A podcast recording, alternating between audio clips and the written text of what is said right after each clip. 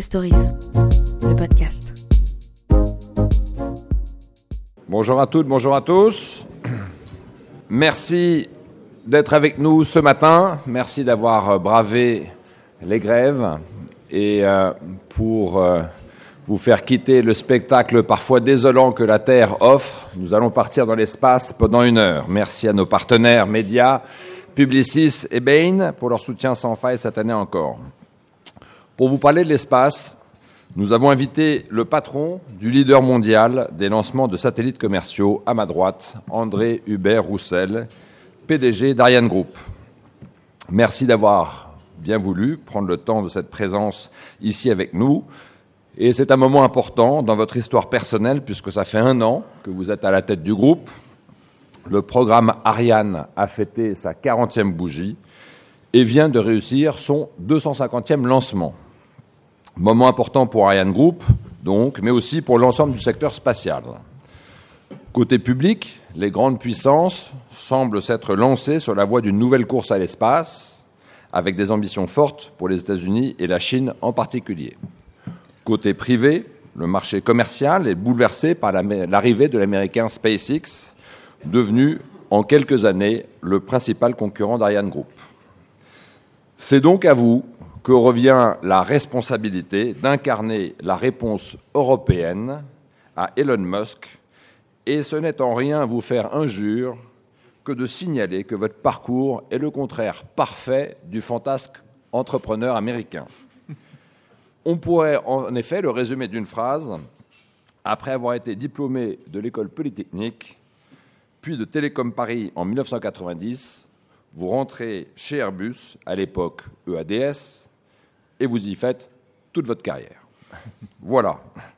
Contrairement à votre homologue, cette trajectoire rectiligne, sans faille, fait de vous un vrai spécialiste de l'aérospatial et un des meilleurs connaisseurs de la grande entreprise européenne du secteur. Reconnu par tous pour votre compétence et votre sérieux, vous occupez rapidement des postes stratégiques. En 2014 notamment, vous dirigez les programmes de lanceurs d'Airbus et jouez un rôle décisif dans la conception du programme Ariane 6, le nouveau fer de lance des ambitions spatiales européennes qui doit effectuer son premier vol dans quelques mois. Vous contribuez aussi à la création de la joint venture entre Airbus et Safran, qui donnera naissance à l'entreprise que vous dirigez actuellement, Ariane Group. Avec sa dizaine de filiales et ses quelques 3 milliards d'euros de chiffre d'affaires, c'est incontestablement le fer de lance de l'ambition européenne dans toutes les dimensions du spatial. Lancement de satellites, bien sûr, mais aussi activités de surveillance et militaires. Rappelons que c'est aussi Ariane Group qui fabrique les propulseurs du missile de dissuasion nucléaire M51. Question style, vous êtes aussi loin du fondateur de SpaceX, discret, peu présent dans les médias, voire pas du tout. Vous ne semblez pas chercher à vous faire connaître du grand public, au point que c'est à peu près mission impossible de trouver des informations sur votre vie perso. Tout juste sait-on que vous êtes marié avec quatre enfants. En fait, en vous mettant à la tête de Ariane Group, les actionnaires d'Airbus et Safran ont fait le choix de la continuité et de la compétence. Le choix aussi d'une personnalité déterminée à défendre les intérêts européens dans la nouvelle guerre des étoiles, avec une vision de long terme, loin des coups d'éclat médiatiques de votre homologue américain. Je suis convaincu, dites-vous, que la conquête de l'espace est essentielle pour l'avenir de l'humanité en général. L'Europe doit y tenir sa place.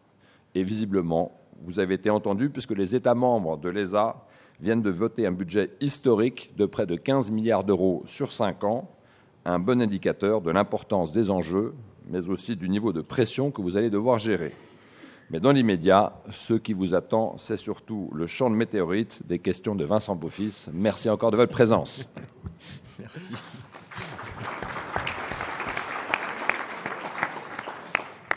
Bonjour à vous tous et merci donc André Hubert Roussel de passer euh, cette heure ensemble avec effectivement euh, euh, des, questions, mais les météorites viendront également de la salle à partir de 9 heures ou elles peuvent venir via une autre forme de digital puisque vous savez que vous pouvez toujours envoyer au moment que vous souhaitez des questions avec le numéro de téléphone qui est sur le programme. L'actualité qui sont les trois questions toujours pour nous lancer ce matin n'est pas dans les journaux, elle est dans les radios. C'est la, victoire sans équivoque de donc, Boris Johnson en Grande-Bretagne. Pour un programme européen comme le programme Ariane, est-ce que euh, ça a une importance ou est-ce qu'effectivement les Britanniques avaient déjà fait, euh, je ne peux pas dire cavalier seul quand je parle de l'espace, mais enfin avaient regardé ce programme avec euh, un petit peu de distance? Alors, bon, tout d'abord, les Britanniques, effectivement, réaffirment leur, leur, choix de, quitter, je dirais, l'Union européenne. Euh, bon, en revanche, dans le spatial, on fonctionne euh, un petit peu différemment. Et euh, au niveau européen, il y a ce qu'on appelle l'Agence spatiale européenne, qui est un organisme multinational qui n'a pas exactement le même périmètre que l'Union européenne. Euh, et qui euh, continue à fonctionner et que les Britanniques ne quittent pas. D'ailleurs, ils ont souscrit euh, à la conférence ministérielle de Séville il y a quelques semaines. également, c'est le quatrième contributeur aux programmes spatiaux gérés par cette agence spatiale européenne. Donc les Britanniques vont rester dans ce dans, ce, dans cette configuration-là et, c'est important et ils continuent à investir de plus en plus. Historiquement, c'est vrai qu'au démarrage du programme Ariane, les Britanniques euh, n'ont pas fait le choix au sein de l'Agence spatiale européenne de euh, contribuer à ce programme. Donc nous avons quelques sous-traitants euh, néanmoins en Grande-Bretagne, mais ils ne feront pas partie des, des contributeurs majeurs qui sont la France tout d'abord, l'Allemagne et l'Italie. Pourquoi les fusées ne les intéressent pas? Alors, je ne sais pas pourquoi il faudra leur poser la question. Néanmoins, c'est vrai que dans, cette agence spatiale européenne, euh, chacun investit sur un certain nombre de technologies. C'est vrai que les, Britanniques ont plus investi, par exemple, sur les technologies de télécommunication, pour leurs télécommunications militaires, par exemple. Euh, euh, mais en revanche, ils ont toujours, toujours lancé les satellites de la constellation Skynet, ont été lancés avec Ariane, donc ça fait partie aussi de cette solidarité européenne euh, et, de, cette, euh, et de, cette, euh, de, ces échanges que nous avons entre pays sur les différentes excellences industrielles. Donc ils choisissent le lanceur européen, c'est l'essentiel. Un grand papier du Figaro sur l'aéronautique qui entame sa grande bascule dans l'ère numérique, est-ce que c'est vrai également du spatial? Alors c'est vrai également, également du spatial. alors je peux citer par exemple la, la constellation OneWeb, euh, qui, euh, qui euh, j'irai développer en partenariat en particulier avec Airbus, qui, qui met en œuvre des chaînes de production extrêmement robotisées, automatisées pour la production, mais c'est également vrai par exemple pour Ariane Group. Toute la, la, la, fabrication de, de d'Ariane 6 est prévue comme ressemble énormément à une chaîne de production automobile. Si vous visitez nos usines, alors évidemment les cadences sont, sont plus faibles, mais en revanche on est vraiment organisé avec une, organisation industrielle, des horizontales, des euh, tactées, euh, pour employer quelques mots euh, un peu du, jargon du domaine, avec des robots qui sont entièrement connectés. On est, on nos, nos, bureaux d'études sont entièrement connectés de, de leurs données avec les robots industriels, donc permettent d'accélérer également la programmation des machines. Euh, et tout ça est, fait partie maintenant, va faire partie dans les années qui viennent du quotidien. Et c'est ça qui permet de, réduire considérablement les coûts. Et je vois dans les échos une grande page également, l'aérien a soif de carburant vert. Est-ce que quand on lance des fusées dans l'espace, on est soucieux effectivement d'avoir du carburant vert. J'imagine qu'on a surtout besoin de carburant euh, euh, qui fonctionne et qui pète. Hein. Alors on a besoin de puissance, mais bon, néanmoins Ariane, contrairement d'ailleurs à, notre, à notre concurrent qui visiblement ne, ne, s'en préoccupe pas beaucoup, euh, nous volons avec euh, de l'hydrogène et de l'oxygène et ça produit de l'eau. Voilà, donc je crois qu'on fait pas mieux comme carburant vert. vert. Bravo en tout cas. Qu'est-ce qu'ils font? Ils font pas ils font pas hydrogène Non, ils font de kérosène, kérosène. Ah, du bon vieux kérosène qui on n'oubliera pas ça. Alors. Euh, on, va rentrer dans, ce qu'est, peut-on parler euh, du, business d'Ariane Group? En fait, on, a besoin euh, peut-être d'un petit update. Frédéric disait, disait, que vous aviez soufflé les 40 ans. En fait, c'est le 24 décembre, je crois. le 24 décembre, hein, premier vol d'Ariane 1, le, 24 décembre 1979. Donc, on, on connaît toute l'épopée des Ariane, on connaît le nom d'Ariane Espace, et je pense que beaucoup d'entre nous ont découvert le nom d'Ariane Group. Comment est-ce qu'on est passé en fait d'Ariane Espace à Ariane Group euh, euh, C'est il y a trois ou quatre ans, je crois. Alors, Ariane Espace existe toujours. Hein, c'est le, le, bras armé pour commercialiser les services de lancement euh, d'Ariane en particulier, mais également d'autres lanceurs européens et en particulier le lanceur Vega fait par, euh, par Avio, qui est un plus petit lanceur dans notre famille euh, de lanceurs.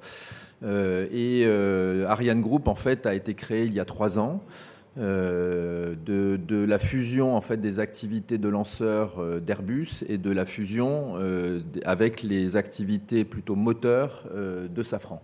Euh, Safran faisait et fait toujours, enfin voilà, faisait maintenant au sein d'Ariane Group, euh, euh, faisait les, moteurs qui équipent, qui équipent nos fusées, d'ailleurs également les missiles de la force de dissuasion océanique française qui, qui, sont, qui ont été mentionnés tout à l'heure. Mais Ariane Espace dépend de vous quand même. Ariane Espace est une filiale, de, une, des dix filiales qui ont été mentionnées d'Ariane Group, et nous sommes l'actionnaire majoritaire à plus de, plus de 70%.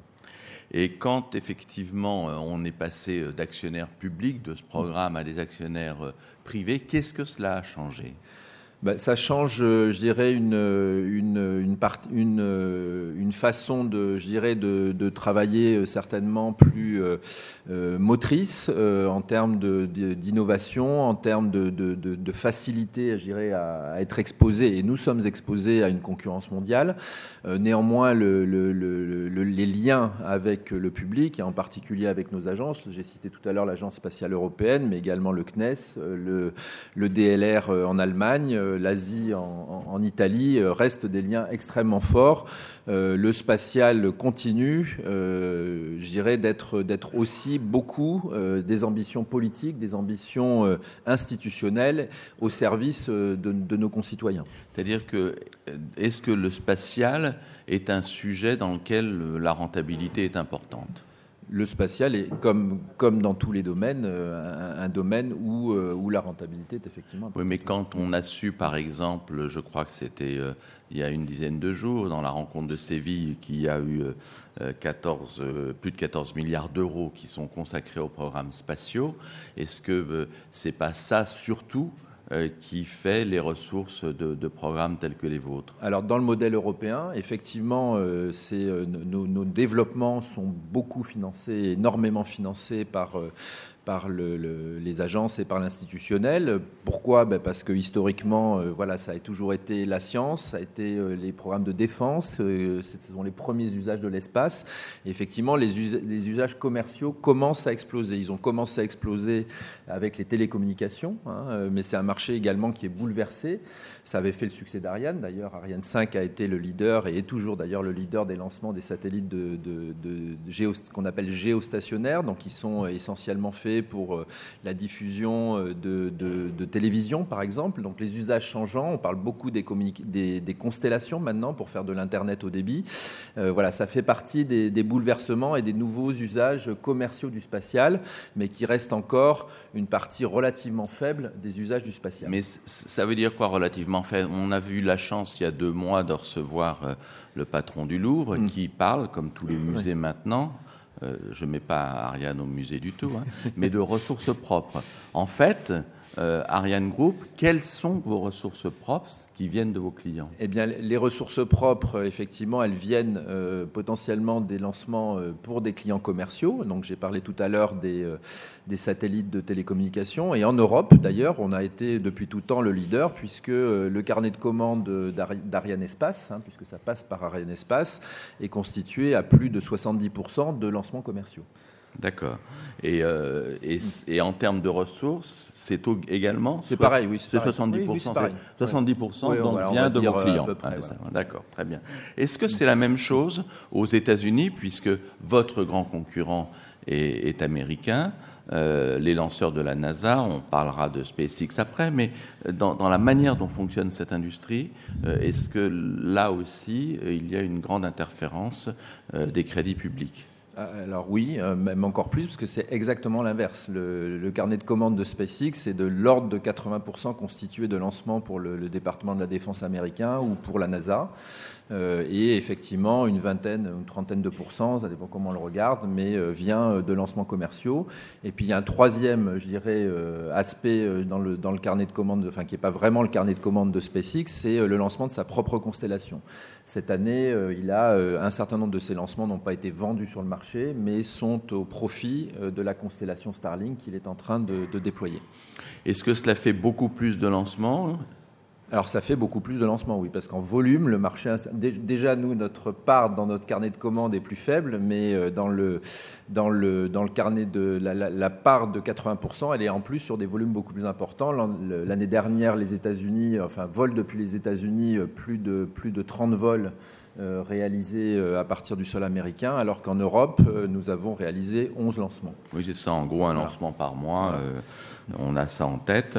Euh, est-ce que c'est ça qui fait, euh, quand je lisais l'article de, Vincent Lamijon dans Challenge euh, sur justement la concurrence entre SpaceX et Ariane, que les 44 millions de dollars auxquels sont facturés les lancements de SpaceX représentent un gap, je crois, de, de 50% par rapport à ce que vous facturez vos lancements non, c'est pas non c'est pas le cas parce qu'en fait nous on lance des on lance on fait des lancements doubles avec Ariane donc en fait euh, on est à peu près dans les mêmes euh, dans les mêmes eaux et d'ailleurs euh, cette année nous avons nous avons gagné à peu près nous sommes à peu près autour de 50% de marché dans, de part de marché dans les lancements de satellites géostationnaires. Moi je croyais que le lancement de un lancement avec SpaceX était réellement moins cher qu'un lancement avec Ariane. Non. En aucune façon. sinon, on ne gagnerait pas. Non, mais peut-être que, vous êtes, peut que vous êtes meilleur sur certains euh, gros satellites, je ne sais pas, enfin non. Alors, il y, a effectivement d'autres facteurs qui rentrent en jeu, mais qui ne sont pas des écarts du, simple au double. Hein. Euh, il y, a, des facteurs par rapport à la fiabilité. Euh, Ariane est reconnu comme étant le lanceur le plus fiable, le plus fiable au monde, et, nous avons un avantage là-dessus. Donc, le coût des assurances, évidemment, sont, sont, réduits, ce qui est à la charge du client. Enfin voilà, il y a un certain nombre d'avantages. La précision de mise en orbite également est extrêmement reconnue sur, euh, Ariane. Et alors pourquoi c'est important? C'est que ça permet d'économiser du carburant euh, du satellite et donc de prolonger sa, durée de vie. Euh, et donc c'est un avantage effectivement qui est donné. Donc ces facteurs qui, qui, qui, qui sont à prendre en compte mais qui ne sont pas des facteurs de premier ordre. SpaceX n'existait pas il y a quelques années, c'est imposé en tout cas sur le marché américain. Euh, sa grande force, est-ce euh, le fait que c'est un lanceur dont une partie est réutilisable? Alors euh, la question de la, réutilisation, effectivement, technologiquement est, intéressante et il est indéniable qu'ils ont réussi. Euh, en revanche, euh, en tous les cas, dans notre, notre façon de, travailler aujourd'hui, euh, nous estimons qu'il faut une cadence relativement importante pour réussir à ce que la, réutilisation apporte effectivement un avantage économique. Alors c'est le cas pour SpaceX effectivement, euh, puisque, puisque les lancements, je crois que l'année dernière on était pratiquement à 20 ou même un petit peu plus de 20 euh, chez eux. Donc quand je compare nous euh, à nos cadences, évidemment on n'est pas du tout dans les mêmes ordres de grandeur. Aujourd'hui, je pense que le business model de, SpaceX est effectivement basé sur des, lancements nombreux et en particulier pour lancer sa constellation Starlink. Euh, qui va nécessiter euh, une cadence de lancement extrêmement importante euh, dans les, dans les années qui viennent et ensuite pour le renouvellement de cette constellation si évidemment elle est un succès.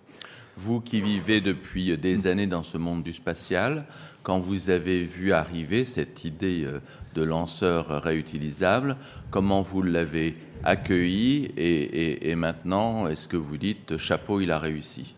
Alors, déjà, l'Europe a travaillé depuis très très longtemps euh, sur les technologies de réutilisation. Euh, les États-Unis aussi, d'ailleurs, ils ont fait la navette. Euh, et la navette qui, qui, était, qui était effectivement un lanceur réutilisable n'a pas eu de succès commercial sur le marché et a été, je dirais, cantonnée à des, des, besoins purement institutionnels. Alors Pourquoi elle n'a pas eu de succès commercial? Trop cher. Trop cher, tout simplement. Et donc, effectivement, ce qu'on peut reconnaître aujourd'hui à SpaceX, c'est qu'il semble avoir non seulement réussi effectivement l'aspect technologique, mais surtout trouver un modèle, un modèle qui, qui économiquement est viable de cette, de cette réutilisation. C'est pourquoi d'ailleurs, lors de la, de la conférence ministérielle de Séville, a été voté, ont été votés des budgets pour arriver à maturité sur cette technologie si nous en avions euh, les besoins euh, dans le futur. Euh, là encore, si les, les ambitions européennes en termes de nombre de lancements devenaient, aptes à justifier économiquement l'utilisation de cette technologie. Vous nous faites exactement le saut technologique dont j'avais besoin pour passer de Ariane 5, hein, qui est le lanceur actuel, avec ce taux de fiabilité record, à Ariane 6, qui, je crois, euh, doit être utilisé à partir du deuxième semestre de 2020. Quand exactement Et qu'est-ce que représente euh, l'avancée euh, d'Ariane 6 par rapport à ce que fait si bien Ariane 5 donc, alors déjà, quand exactement? Ben, Vous le saurez, je pense, quelques semaines avant, comme à peu près tous les lancements que, comme tous les lancements que nous réalisons. Euh, nous sommes dans la dernière ligne droite. Il y a encore euh, un certain nombre de tests importants à réaliser sur ce, sur ce nouveau lanceur pour qu'il soit euh, apte au vol. Nous sommes en ligne, mais voilà. Et puis il faut aussi que les satellites soient disponibles. Vous savez que nous, le premier client de, de, de la première Ariane 6, c'est la constellation OneWeb. On lancera 30, 30 satellites de, de cette constellation sur ce premier vol. Donc là aussi, il faut que les choses voilà, convergent vers la Guyane, convergent vers le centre spatial Guyane pour, euh, pour ce lancement. Euh, alors, quelles sont les innovations euh, d'Ariane 6 Il y en a beaucoup. alors déjà, sa polyvalence. grâce à un, nouveau moteur d'étage supérieur qui s'appelle le Vinci, qui est réallumable. Alors pourquoi pourquoi cette polyvalence? C'est pour pouvoir faire face à la volatilité du marché. Ariane 5 était parfaitement adapté aux missions scientifiques de l'Europe et également au lancement des satellites géostationnaires. En revanche, par exemple, nous n'aurions pas pu lancer la constellation euh, OneWeb. Euh, de par le réallumage du moteur d'étage supérieur qui place en fait les, satellites en orbite, on peut euh, voilà, emmener plusieurs satellites et les, et les placer à différents endroits sur différentes inclinaisons par rapport à la Terre, etc. Enfin voilà, il y a tout un tas de, de mécanique spatiale, dirais, qui est gérable. Donc ça, c'est la première innovation en termes de compétitivité et du marché qui est adressé euh, Ariane 6 sera également capable de, remplir euh, les missions euh, vers la Lune et vers Mars dont on, dont on parle de plus en plus aujourd'hui. Nous avons, et puis la deuxième, la deuxième innovation importante, et on l'a évoqué un tout petit peu tout à l'heure avec l'arrivée du digital, l'arrivée des robots connectés dans les usines, c'est également une baisse de coût extrêmement importante par rapport à Ariane 5 de l'ordre de, de 50%. Et quand euh, vous évoquez OneWeb, nous qui connaissons pas ça au jour le jour, mm. c'est un client européen, c'est un client euh, euh, américain? Alors c'est une société anglaise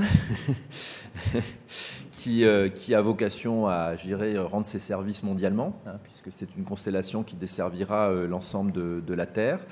la, la, fabrication des satellites est réalisée dans une, joint venture entre Airbus et OneWeb. Euh, OneWeb étant l'opérateur hein, de, cette constellation. Euh, donc les premiers satellites ont été développés et, construits à Toulouse et il y a également une, usine en Floride euh, qui, qui, fabriquera, j'irai, la grande quantité de satellites qui sont nécessaires à cette, à cette constellation. Donc la famille Airbus a un intérêt effectivement à ce que ce, ce projet fonctionne. Tout à fait. De la même façon que Elon Musk a intérêt, lui, à ce que sa constellation euh, dont le nom m'échappe, soit également. Starlink. Voilà. Donc, euh, en fait, c'est un peu constellation contre constellation. Oui, oui, oui. Alors, il y a également un projet Amazon hein, euh, qui, qui s'appelle Kuiper, de, de grandes constellations, et puis il y a tout un tas d'autres projets. Voilà, je pense que toutes ne verront pas le jour, mais néanmoins, il y a, ce sont les grandes, grandes constellations aujourd'hui en cours de maturation. Quand on parlait de nos amis britanniques, vous disiez ils utilisent notre lanceur. Mm. D'une façon générale, vos clients sont-ils plutôt européens et les clients de Musk plutôt américains Ou est-ce qu'il y a pas mal de, de, euh, mises en compétition qui font que les, les, sociétés de satellites européennes, je ne sais pas, euh, Astra, Telsat, euh, utilisent SpaceX?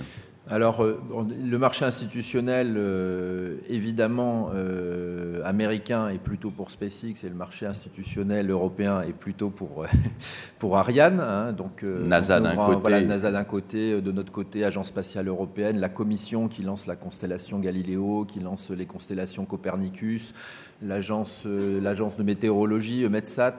Voilà, tous ces clients-là européens sont, sont, des clients d'Ariane. et après, les clients privés donc qui représentent une toute petite partie du, marché mondial. Euh, voilà, peuvent être, il y a des grands opérateurs de satellites européens, hein, en particulier SES, e en particulier euh, Telsat, qui sont, euh, qui sont des clients d'Ariane, mais qui peuvent être aussi parfois des clients de SpaceX. Et puis par ailleurs, on a également, nous, des, clients américains importants. Et par exemple, le premier vol alors de la deuxième version d'Ariane 6, l'Ariane 64, sera réalisé pour le compte de, de l'opérateur Viasat, qui est un très grand opérateur de satellites américains. Quand SES ou Eutelsat choisit SpaceX, qu'est-ce qui se passe chez vous? C'est branle-bas de combat? C'est euh, euh, effectivement euh, important de, continuer à, se battre, d'établir des partenariats, de répondre, de répondre à leurs besoins. Et, effectivement, bon, ça paraît normal aussi donc, que, que ces grands opérateurs souhaitent avoir le choix. Euh, euh, et, donc euh, comment se remettre en question par rapport aux, solutions que nous leur offrons pour qu'elles soient, qu'elles leur permettent d'atteindre leurs objectifs au, meilleur, au meilleur coût et, et, de la façon la plus précise possible. Est-ce qu'ils vous font parfois le reproche de ne pas avoir intégré tout de suite ou suffisamment tôt ce concept de réutilisation des lanceurs Absolument pas. Enfin, la réutilisation, c'est encore une fois euh, potentiellement un, avantage économique sur des, euh, larges cadences. En revanche, ce qui intéresse l'opérateur de satellite, c'est de mettre euh, son satellite sur la bonne orbite de la façon la plus précise possible et le plus rapidement possible. Donc c'est plutôt la disponibilité, la fiabilité, la précision qui sont les critères de choix, évidemment le prix également. Et donc, donc il n'y a pas du tout cette préoccupation de savoir si le, lanceur est réutilisable ou pas. Alors quittons un peu le domaine du business pour euh, rêver un peu avant que je, donne la parole à, la salle. Encore qu'il y a tout de suite euh, euh, une question qui est venue là par SMS. Mars, est-ce un objectif pour Ariane Group? Je pense qu'effectivement la question vient de la manière dont Elon Musk évoque Mars. Est-ce que vous, ça vous intéresse? Alors euh, Mars, euh, alors ça dépend ce qu'on appelle Mars. Euh, voilà, Ariane Group travaille d'ores et déjà avec l'agence spatiale européenne pour, préparer une mission vers Mars.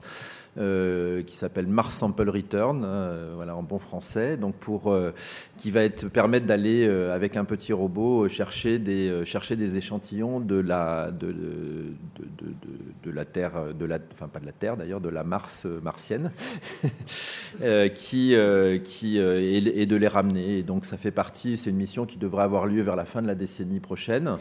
Euh, et, qui, euh, et, à laquelle évidemment Ariane 6 sera, euh, sera associée. Voilà. Alors après, si vous me parlez des projets de colonisation de Mars et d'aller habiter, habiter sur Mars, non, ça ne fait pas partie ni des projets d'Ariane Group, ni d'ailleurs des projets de l'Agence spatiale européenne. Euh, moi, je me demande franchement pourquoi essayer d'aller coloniser une planète inhabitable alors qu'on a, euh, grâce à l'espace, euh, toutes les opportunités pour préserver la Terre. voilà, grâce en particulier à tous les programmes d'observation et tous les programmes de préservation, je dirais, de, de la Terre qui sont, qui sont également largement aidés par les informations que l'on peut avoir du spatial. Vous pouvez être plus précis là-dessus sur comment l'espace peut, peut aider à, à préserver notre Terre avec cette effectivement préoccupation qui nous habite tous maintenant. Alors, alors à très court terme, et c'est déjà une réalité, euh, la plus grande constellation euh, d'observation du climat, c'est la constellation Copernicus, qui est un programme euh, de l'Union européenne, financé, par la, financé par la Commission européenne, qui, qui j'irais, permet d'avoir des données absolument essentielles sur l'évolution du climat, sur les températures des océans, sur les vents, sur voilà, tout un tas de, de, de données, je dirais, atmosphérique et, globalement euh, sur la Terre. c'est unique au monde. et ça, ça permet de, de, bien comprendre, de mieux comprendre, on va dire, les phénomènes et les évolutions, on va dire, de, l'atmosphère et de, son comportement qui, qui nous permettent ensuite de prendre les actions et d'agir au niveau des, réglementations et des accords climatiques qui peuvent avoir lieu au, au niveau mondial. Alors au-delà de ça, euh, il y a encore des choses qui sont un peu plus euh, futuristes. Hein. On peut, il y, a, des ressources dans l'espace, donc on commence effectivement à parler euh, d'utiliser un certain nombre de, ressources de l'espace. Alors déjà l'énergie, euh, puisqu'on peut trouver, euh, peut trouver en particulier de, l'énergie solaire de façon voilà importante. Et, voilà comment la ramener sur Terre et ça, ça fait partie des choses auxquelles les, gens peuvent réfléchir. on peut réfléchir également à aller chercher d'autres ressources plutôt minières, un certain nombre d'éléments, je dirais, nécessaires à nos industries. bon voilà, c'est pas c'est pas demain, ça reste encore à l'état de, j'irais, de choses euh, plus euh, un peu futuristes, mais néanmoins, je, moi, je suis convaincu qu'on trouvera beaucoup de solutions à partir à partir de ces de l'espace. Moi, j'avais une dernière question euh, avant de passer la parole à nos partenaires et à la salle, qui était liée en fait au choix fait en Europe de ne pas trop s'intéresser au vol habité, en tout cas via Ariane. Quand on voit le succès de euh, Thomas Pesquet à chaque fois qu'il évoque euh, son expérience, l'incroyable euh, réussite de son, livre sous forme de bande dessinée. C'est des centaines de milliers d'exemplaires qui ont été vendus. Est-ce que vous vous dites, on s'est peut-être privé d'une carte? Alors, je, bon, déjà, déjà c'est bien que Thomas Pesquet euh, fasse, euh, et d'ailleurs, il n'est pas le seul en Europe. Hein, il y a d'autres pays euh, qui envoient des, astronautes et qui également ont des retombées extrêmement importantes. Bon, c'est vrai que le vol habité traditionnellement ou historiquement en Europe n'a pas fait partie n'a pas fait partie des priorités. C'est également une question budgétaire. Hein. Il y a, il y que faire faire faire du vol habité euh, voilà, coûte plus cher et nécessite des investissements euh, plus importants que, que des missions robotiques. Euh, au-delà de ça, c'est vrai que la technologie évolue euh, et, euh, et, potentiellement, je pense qu'on peut, et l'Europe se reposera peut-être la question d'envoyer d'envoyer des hommes. Alors certainement pas pour s'installer durablement, en tous les cas à court terme, sur la planète Mars, mais peut-être pour avoir une base, pour avoir une base un peu plus permanente ou en tous les cas, voilà, de quelques semaines pour faire un certain nombre d'expérimentations, par exemple sur la Lune. Ça fait partie des possibilités, mais encore pas à court terme. J'anticipe sur les questions de la salle parce qu'il y en a une qui arrive justement, qui rebondit parfaitement euh, par rapport à ce que vous venez de dire. Jean-Loup Chrétien, l'astronaute, dit que l'argent de la station spatiale serait mieux utilisé en construisant une station sur la Lune. Qu'en pensez-vous? Ben, je pense qu'effectivement, ça fait partie d'ailleurs des, projets du, patron de, de l'Agence spatiale européenne d'établir une base euh, une base un peu permanente ou semi-permanente qui pourrait effectivement accueillir des humains euh, sur la Lune. Ça fait partie aussi euh, du, euh, des, projets, des projets américains. Tout le monde réfléchit. Est-ce que ça peut être aussi une étape pour aller, pour aller vers d'autres planètes et en particulier pour aller vers Mars? Alors, première question, elle viendra du président. On a l'impression que ça marche. J'ai été coupé. Ça coupe à nouveau. Non. Oui, le président est coupé. Allô, allô? Merci. Non, toujours pas. Si, si, c'est bon là. On, a l'impression que dans le monde des ingénieurs, la, communication, qu'on appelle d'ailleurs la com, est toujours vue de manière un peu péjorative. Et en fait, on apprend ce matin, on a appris au petit déjeuner que le, dans votre téléphone, le GPS, en fait, c'est du Galileo, alors que vous croyez que c'est un GPS américain on apprend que finalement vous lancez euh, des fusées avec de l'eau euh, et qu'elles sont pas polluantes comme le concurrent américain. Moi, je croyais que SpaceX était beaucoup moins cher. Alors, en fait, on apprend que vous êtes au même prix. Euh, à HSC, on apprend que le faire savoir finalement est aussi important que le savoir-faire. Est-ce que vous n'auriez pas intérêt à lancer une Renault dans l'espace? Alors, c'est vrai que je pense qu'il faut qu'on améliore de façon très significative la, communication grand public. Et, euh, je pense que qu'on en prend conscience aussi. Euh, bon, comme on le disait tout à l'heure, on a une grande part de financement euh, public. et bah, nos politiques ont des choix à faire dans les, dans les, dans les financements sur tel ou tel sujet. Et c'est vrai que d'avoir, je dirais, une appétence du public, de faire rêver le public, de, voir, de, de communiquer plus sur l'utilité pour le grand public de, de, des apports de l'espace permettrait certainement de, sensibiliser ou d'orienter, gérer nos politiques encore plus vers le financement de, ces solutions. Alors effectivement, pour Galiléo, euh, voilà, normalement tous nos, tous nos téléphones, euh, en tous les cas récents, sont équipés de, de puces réceptrices qui peuvent recevoir les signaux euh, du GPS américain, de Galiléo, du Baidu chinois, du etc. etc. et en général, bah, ils, se, ils se bloquent sur, sur Galiléo parce que c'est le meilleur, c'est le meilleur système du monde en termes de, en termes de précision, de précision du signal. C'est ce qui permettra, voilà, aux voitures autonomes et un certain nombre de, nouvelles innovations euh, de ce rendre. Alors c'est vrai qu'il n'y a pas marqué sur le téléphone euh, Galileo Inside, etc. Et voilà, ça fait partie des choses qui, euh, qui effectivement sur lesquelles il faut qu'il faut qu'on progresse. Alors de là à lancer une Renault dans l'espace, non. je ne crois pas que ça fasse partie de, de enfin, ce soit quelque chose d'utile. Je pense qu'il faut qu'on arrive à, à, je dirais, joindre l'utile à l'agréable et au visible et faire et faire rêver avec, avec les choses extraordinaires que, que notre industrie et, nos agences européennes sont capables de faire, que ce soit Galiléo, mais il y a tout un tas d'autres exemples. J'ai mentionné Copernicus tout à l'heure, euh, et, puis, euh, et puis un certain nombre de missions également d'exploration. Euh, voilà, il y a la, la, sonde Rosetta, par exemple, qui a été se, se poser sur une une comète euh, qui, euh, qui était également euh, fait partie de, ces grands projets emblématiques spatiaux qui, qui doivent pouvoir attirer le grand public et l'intérêt du grand public sur ces investissements qui sont faits par nos États. Alors le président a piqué la question du partenaire, parce que nos amis de Publicis Média avaient un sujet communication, mais ils vont le, le, la reposer avec encore davantage d'acuité. C'est à vous. Où est-ce qu'elle... voilà. Moi, je ne voulais pas parler de Renault 25. euh, non, on se rend compte, et vous en avez déjà parlé, qu'il y a beaucoup de nouveaux entrants sur ce marché euh, d'espace, SpaceX, Amazon, etc. Donc on se demande si elles ne sont pas plutôt des entreprises de communication euh, qui investissent dans l'industrie spatiale que l'inverse. Euh, moi, c'est une espèce de question double. Euh, c'est de savoir si la communication un peu différente, un peu plus grand public, euh, et peut être non seulement un avantage concurrentiel, mais aussi peut peut-être, dans l'opinion, à l'heure où on se pose beaucoup de questions sur l'utilisation de l'argent public, euh, de l'Europe, euh, de l'utilité de l'Europe, et avec beaucoup de sujets sur le très court terme, lutte contre l'exclusion, la pauvreté, etc. Comment en fait vous pourriez faire coup double en changeant un peu le barycentre de votre façon de communiquer peut-être, en étant un peu plus, au moins à peu près aussi tendance, ou en tout cas différemment tendance que les acteurs que vous connaissez, mais aussi peut-être plus proche des préoccupations des gens et de la société civile.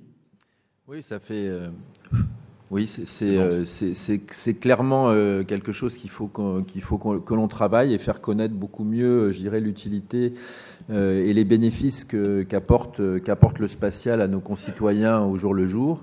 Euh, effectivement, peu de gens savent que euh, dans une journée, euh, vraisemblablement, vous utilisez les services de 47, de 47 satellites, je crois que c'est ça la statistique, pour, pour vous déplacer, pour faire des achats, pour tout un tas de, d'applications, d'applications du quotidien.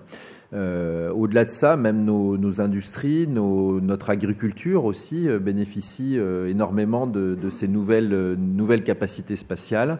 Et euh, je peux que vous rejoindre en vous disant qu'il faut qu'on progresse. Alors pas seulement l'industrie, je pense que c'est également nos agences, nos agences pour mieux faire connaître les bénéfices du spatial. Ça permettra que, que les, les, de soutenir effectivement l'investissement public qui est nécessaire euh, évidemment, euh, et les politiques publiques qui sont nécessaires encore aujourd'hui de façon extrêmement importante euh, pour, pour pouvoir bénéficier de ces avantages du spatial. Alors, une question de nos amis de Bain, mm. et pendant ce temps-là, que ceux qui posent des tas de questions passionnantes demandent le micro. Je pense à la question sur Kourou, sur Trump, sur le New Space avec les petits satellites. Enfin, posez les questions vous-même, après tout, ça sera beaucoup mieux que moi. Une question à l'industriel que vous êtes. Euh, est-ce que les méthodes de management les plus récentes, euh, Agile, Fail Fast, ont leur place et ont fait leur chemin chez, euh, chez Ariane Group? Ou est-ce que les spécificités, notamment de sécurité dans le monde des lanceurs, vous cantonnent à des méthodes un peu plus traditionnelles? Non, ça fait, ça, ça fait effectivement partie des, évolutions de nos façons de travailler. Euh, bon déjà, Ariane 6, euh, je peux le mentionner, hein, euh, sera, aura été développé en 5 ans. C'est un record mondial. Euh, voilà, même, même la fusée SpaceX dont tout le monde parle, elle a mis plus de 10 ans et c'est les cycles C'était les cycles traditionnels de développement, donc je pense qu'on va faire une, une première mondiale dans, ce, dans cette rapidité. Faisant massivement appel. Alors, on peut appeler ça agile. C'est pas tout à fait encore du agile, mais c'est du concurrent engineering, et, et, ça permet de beaucoup accélérer les, les cycles. Au-delà de ça. Euh, on est tant dans le domaine d'ailleurs spatial que dans le domaine militaire. Euh, on travaille de plus en plus selon ces, méthodes agiles. Un des grands projets euh, que, l'on a pour, pour faire évoluer Ariane et la rendre encore plus compétitive, c'est d'un projet de nouveau moteur euh, qui sera dix fois moins cher que le moteur actuel d'Ariane. on va passer de 10 millions, de, 10 millions d'euros à à peu près 1 million d'euros en production de série de ce moteur-là. on le développe effectivement selon les méthodes agiles avec des euh, avec des, euh, comment on appelle ça, des itérations, enfin des scrums, voilà, méthodologie scrum. Euh, on a également, depuis le début de l'année, lancé avec, avec le CNES, on va dire un laboratoire d'innovation et d'accélération qui s'appelle ArianeWorks, sur lequel également on expérimente extrêmement vite de, des possibilités technologiques et puis on les abandonne si elles ne fonctionnent pas. Et ça fait partie également de la façon de travailler de, avec, avec les startups. Euh, qui, euh, qui apportent et, aussi des innovations et donc de pouvoir les inclure dans, dans nos projets. Donc toutes ces méthodologies-là, on, est, on, les, on les implémente au quotidien sur tous les nouveaux projets. Alors après, quand il vient la phase, j'irai au-delà de, de, de, de, la démonstration, de la de la fiabilisation des technologies qu'on va, qu'on va utiliser quand on rentre en phase de production, là, effectivement, on a des impératifs de, de sécurité, de fiabilité, etc., qui font qu'on est vraiment sur des choses euh, beaucoup plus, euh, beaucoup plus euh, rigoureuses, on va dire, en termes de, de, de maîtrise des processus, d'assurance de la qualité, euh, qui restent, euh, qui restent traditionnelles, et, mais qui sont énormément aidées euh, par la, la, la, digitalisation ou la numérisation, on va dire, de toute la chaîne de production et qui permettent de bénéficier de toutes les données qu'on est maintenant capable de recueillir en temps réel sur nos processus de fabrication. Alors une question vers le milieu de la salle, là, en ayant la gentillesse de bien vouloir vous oui, présenter. HEC 63. Euh, la première, euh, pour avoir euh, démantelé le pas de tir d'Ariane 4 il y a une douzaine d'années, euh, j'ai pu constater les difficultés qu'il y a à travailler avec le CNES euh, qui est, lui, pris dans un certain nombre de contraintes, notamment les retours géographiques et, toutes, les, contraintes de l'ESA. Alors, ma première question, c'était comment travaillez-vous travaillez avec le CNES et est-ce qu'il y a toujours ces contraintes? La deuxième question, si vous permettez, je la sors tout de suite. Euh, on parle beaucoup de l'encombrement de l'espace et notamment par votre ami M. Elon Musk qui veut envoyer des milliers de satellites dans l'espace. Et je crois que vous, avez commencé à développer une, espèce de voirie de l'espace avec euh, des engins qui sont destinés à, nettoyer les vieux satellites. Est-ce que c'est un projet sérieux? Est-ce que ça va voir le jour? Alors premier, première question, euh, donc avec le CNES, comme je le disais tout à l'heure, sur l'innovation, euh, on travaille euh, au sein d'ArianeWorks de façon euh, parfaitement, euh, parfaitement intégrée, donc c'est des nouvelles, nouvelles façons de travailler. Alors pour aborder le point plutôt du retour géographique, qui est effectivement une, une spécificité, c'est pas vraiment une spécificité européenne, parce que si vous regardez les États-Unis, euh, voilà, il y a, il y a une concurrence également entre les, euh, entre les différents États sur les, euh, sur les différentes activités.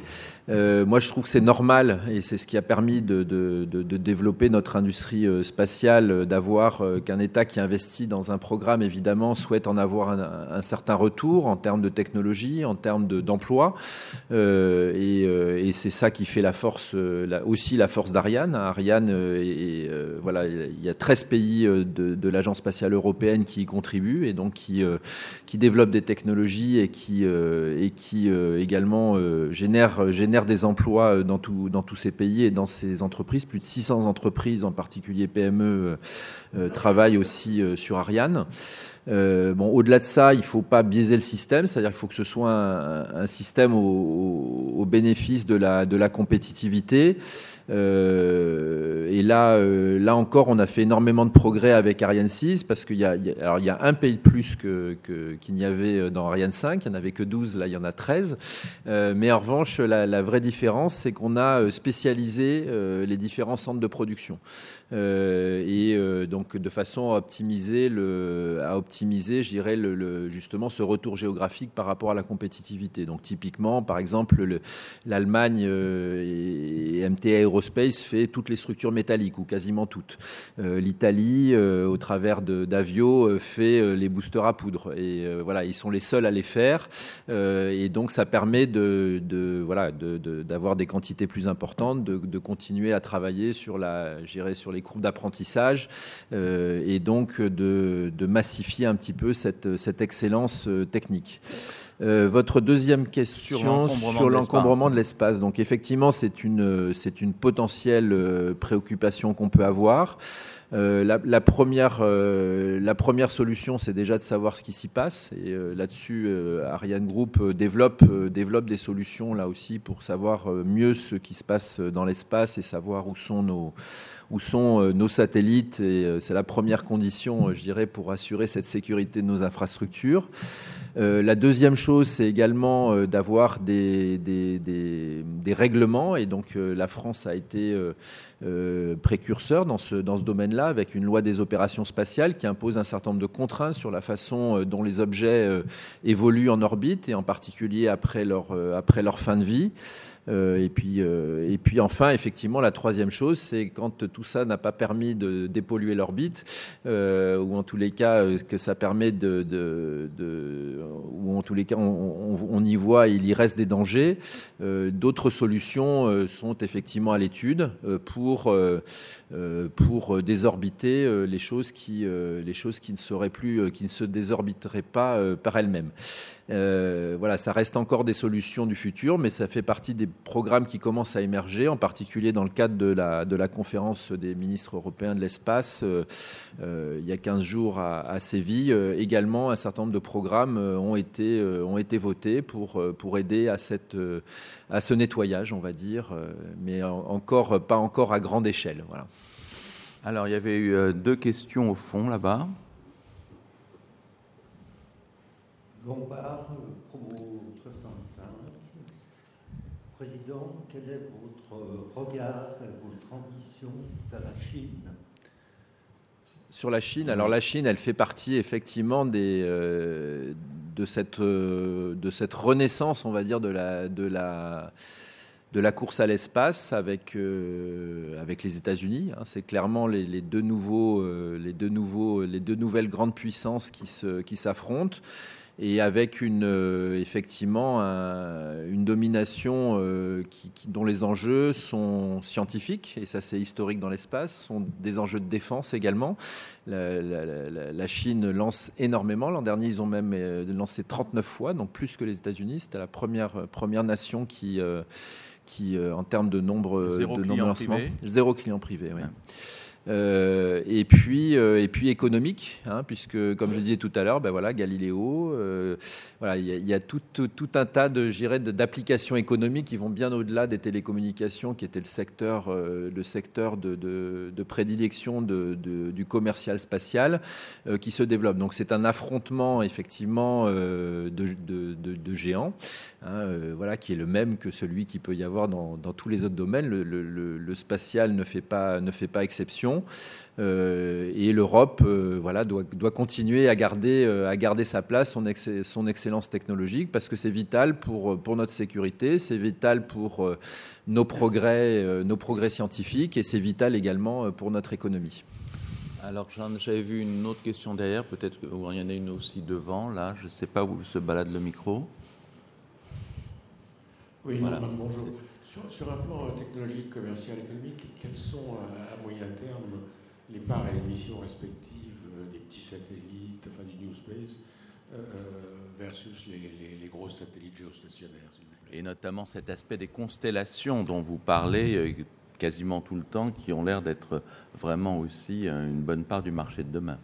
Alors, c'est potentiellement effectivement une, part du marché de demain. Euh, bon, il y, a une concurrence là, pas forcément spatiale d'ailleurs, qui est une concurrence terrestre hein, avec euh, avec la 5G, avec euh, également la, concurrence de par l'urbanisation avec la fibre optique et les très hauts débits qui peuvent maintenant être distribués relativement relativement partout, en tous les cas dans les zones urbanisées.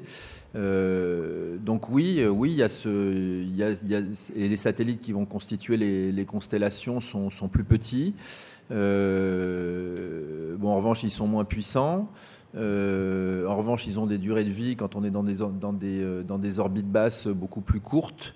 donc voilà, il y a tout un tas de paramètres qui sont pas forcément faciles, j'irais, à, à, modéliser économiquement. Moi personnellement, je pense qu'il y aura une complémentarité euh, entre, euh, entre le géostationnaire et, le, et, le, et les constellations. Euh, et que, voilà, ça fera partie de ces infrastructures, ces infrastructures spatiales de, qui nous permettent de, rendre un certain nombre de services sur Terre. Euh, D'ailleurs, l'ensemble des constructeurs, qu'ils soient américains ou qu'ils soient, qui soient européens, et on en a deux, deux très grands en France, ont lancé des nouvelles, des nouvelles plateformes géostationnaires euh, qui ont leurs premiers succès commerciaux, euh, qui euh, sont effectivement plus flexibles, qui peuvent se, reconfigurer, qui puissent faire du, de, la transmission large bande. Et ça fait partie alors d'un futur, on va dire, volatile, mais néanmoins dont je pense qu'il existera également aux, côtés des constellations. Alors une question, il y en a une là-bas et une devant également là.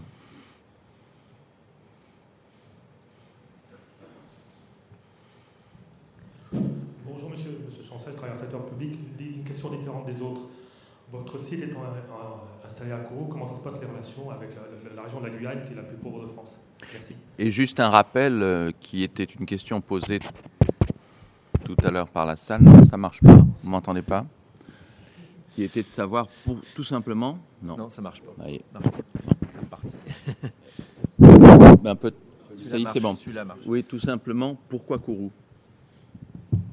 C'est bon. Pourquoi Kourou et euh, en, complément de, la question posée. Déjà, pourquoi Kourou C'est un site qui a été, qui a été, euh, qui a été euh, sélectionné il y a très longtemps et pour, pour une raison particulière, c'est qu'il est très proche de l'équateur.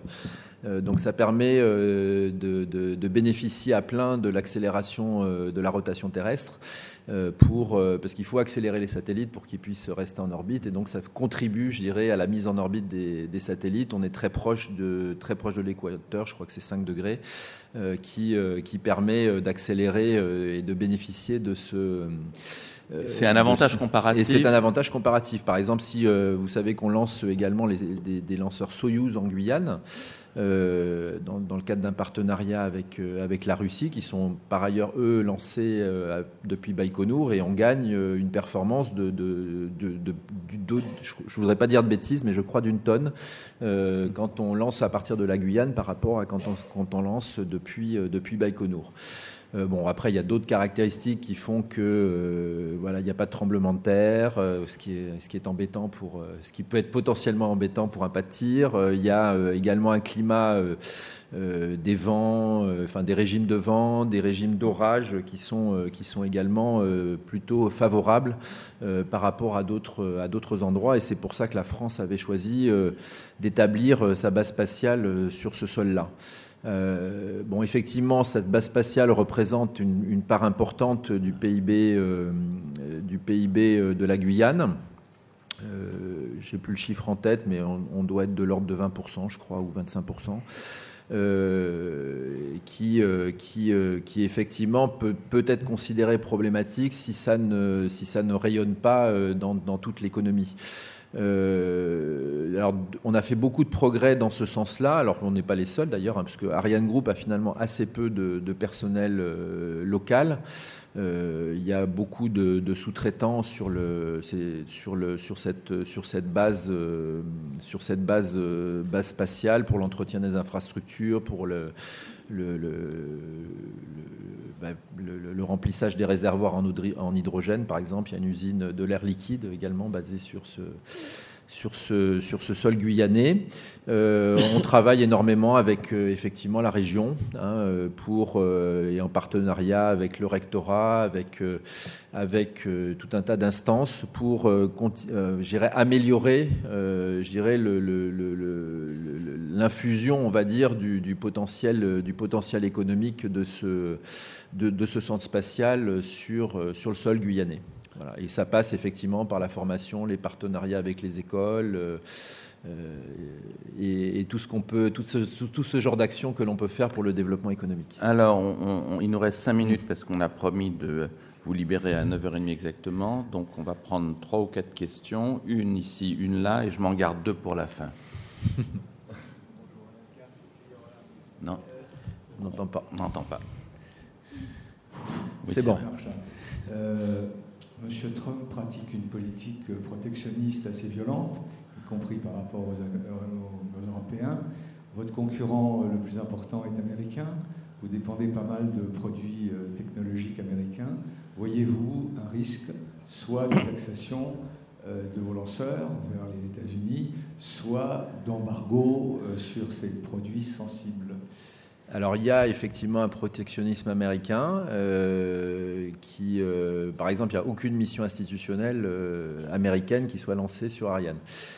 sauf dans le cadre des partenariats européo-américains. Donc, par exemple, dans deux ans, Ariane 5 va lancer le, le télescope James Webb depuis la Guyane. Donc, ça fait partie des rares, j'irais, missions institutionnelles qui ne sont pas faites par des lanceurs américains. Euh, nous, avons, euh, nous avons en Europe exactement la situation inverse. Et euh, ça fait partie, je dirais, des choses sur lesquelles l'Europe progresse. ce qu'on appelle la préférence européenne, alors qui n'est pas encore un Buy American Act, mais qui est en tous les cas une préférence européenne, qui progresse au niveau de la Commission, au niveau de l'Allemagne par exemple. Il y a eu un vote le mois dernier sur une préférence d'utilisation des lanceurs, des lanceurs européens pour faire face justement à cette, euh, cette concurrence euh, déloyale, on va dire. Euh, voilà. Mais ça veut dire que, par exemple, SES e devrait lancer européen Non, parce que SES e est un, est un acteur privé. D'accord. en revanche, en revanche, bon, l'agence spatiale européenne, en revanche, voilà, un satellite de télécommunication militaire français. Mais ce qui est déjà le cas. C'est pas le cas dans, dans 100% des cas. Ah. Contrairement à ce qui est, euh, ce qui est, ce qui existe aux, États-Unis, euh, il n'y a pas de, il a pas hmm. de, de, de bail européen axe, ça n'existe pas, euh, ça n'existe pas en Europe. Et puis par ailleurs, il faut convaincre un certain nombre d'institutions qui sont plus ou moins autonomes et, et qui ont leur, leur réglementation, leur réglementation séparée. Donc ça fait partie, je dirais, de, de, de l'arsenal pour, pour, je dirais, se protéger par rapport à ça. Euh, euh, et, donc il va falloir que ça aboutisse, mais l'Europe s'y euh, prépare évidemment dans les, années qui viennent et il fait beaucoup de progrès dans ce sens-là. Le prochain règlement européen également du spatial comporte plusieurs articles relatifs à la consolidation des services de lancement au service de, de nos institutions. Bonjour, Sébastien Proust, ingénieur centralien, HEC 2010. Euh, une question autour du thème de la communication, du rêve du grand public et peut-être du développement commercial. Est-ce que les vols commerciaux habités, le B2C, c'est un sujet pour Ariane Space? Et si oui, quand est-ce qu'on pourra s'acheter un billet pour voler sur une Ariane? Alors aujourd'hui, non, c'est pas un sujet pour, euh, pour Ariane Group et pour, euh, pour Ariane Espace. encore une fois, la, rentabilité de, ce marché n'est pas en tous les cas, aujourd'hui, on ne l'a pas, on l'a pas considéré comme quelque chose de, faisable dans tous les cas à court terme. Euh, après, voilà, au-delà de ça, euh, euh, si, effectivement un jour on, arrive à développer ce marché, de, façon, de façon correcte, Ariane, Ariane pourrait, très bien, pourrait très bien y faire face. Hein. À l'origine, il n'y a pas de, différence fondamentale, on va dire, technologiquement entre, entre un lanceur, entre un lanceur qui, qui permet de faire du vol habité et un qui ne permet pas de le faire. Petite question très courte qui vient du Wall Street Journal qui posait celle-ci. Est-ce que Elon Musk, votre principal concurrent, est un génie ou un idiot? Certainement entre un peu des deux. non, je pense qu'il il travaille sur d'une façon euh, complètement différente. Et ce qu'il faut lui, euh, ce qu'il faut lui reconnaître, c'est qu'il euh, il, a réussi à accélérer l'innovation. C'est vrai que c'est vrai que le, voilà de, être plus fort de proposition et on a on a certainement beaucoup à apprendre, j'irai sur notre façon euh, de d'avoir des idées, de les porter, de générer de l'intérêt du public et, du coup de générer de l'intérêt du politique pour, pour faire avancer ces idées plus vite. Et dernière chose, on n'en a pas parlé du tout sauf dans l'introduction de Frédéric, vous construisez nos missiles euh, nucléaire. Juste en, quelques secondes, où on en est euh, Est-ce que c'est une nouvelle génération? Et puis je laisserai justement l'auditeur euh, IHEDN Frédéric Jousset conclure derrière. Alors, bon, je n'ai pas le droit de dire beaucoup de choses sur ce sujet-là, mais effectivement, notre, notre dissuasion française existe, et bien là, euh, elle nous protège. Alors qu'on parlait tout à l'heure du nombre de lancements mondial euh, de, satellites euh, comme, enfin, civils, on va dire, mais il y a également et encore beaucoup plus d'essais de missiles balistiques dans, le, dans le monde qui, qui, ont lieu tous les jours. les défenses également se, se renforcent et donc notre dissuasion évolue. Euh, et notre dissuasion euh, continue d'être bien présente et bénéficie d'ailleurs de la crédibilité d'Ariane aussi. Euh, ça fait partie des gènes d'Ariane Group, hein, cette, dualité. Il y a beaucoup de technologies communes entre les deux. Il y a beaucoup d'approches également de, travail. On parlait tout à l'heure de l'agile. Ben, l'agile, on commence à l'appliquer également aux évolutions de de notre force de dissuasion. On avait dit 9h30, il est 9h30, la précision la fiabilité d'une fusée Ariane. Merci André Hubert-Roussel de votre témoignage et je dirais même de votre engagement dans cette bataille de l'espace si importante pour notre souveraineté européenne. À l'heure où l'Europe est attaquée, où le Brexit va malheureusement se produire, vous incarnez, je dirais avec Airbus probablement, une part du rêve européen et la preuve concrète de ce que l'Alliance des peuples permet de réaliser. Merci aussi de votre engagement exemplaire auprès de HSC.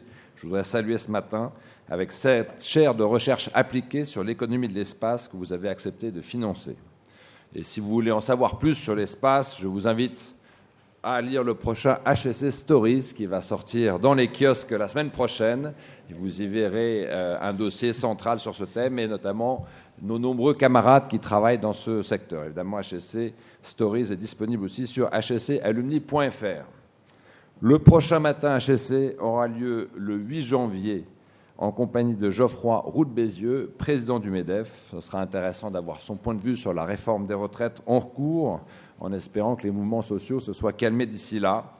Il s'agira aussi d'un matin spécial Fondation HSC, avec un moment dédié à la remise des prix aux meilleurs chercheurs HSC.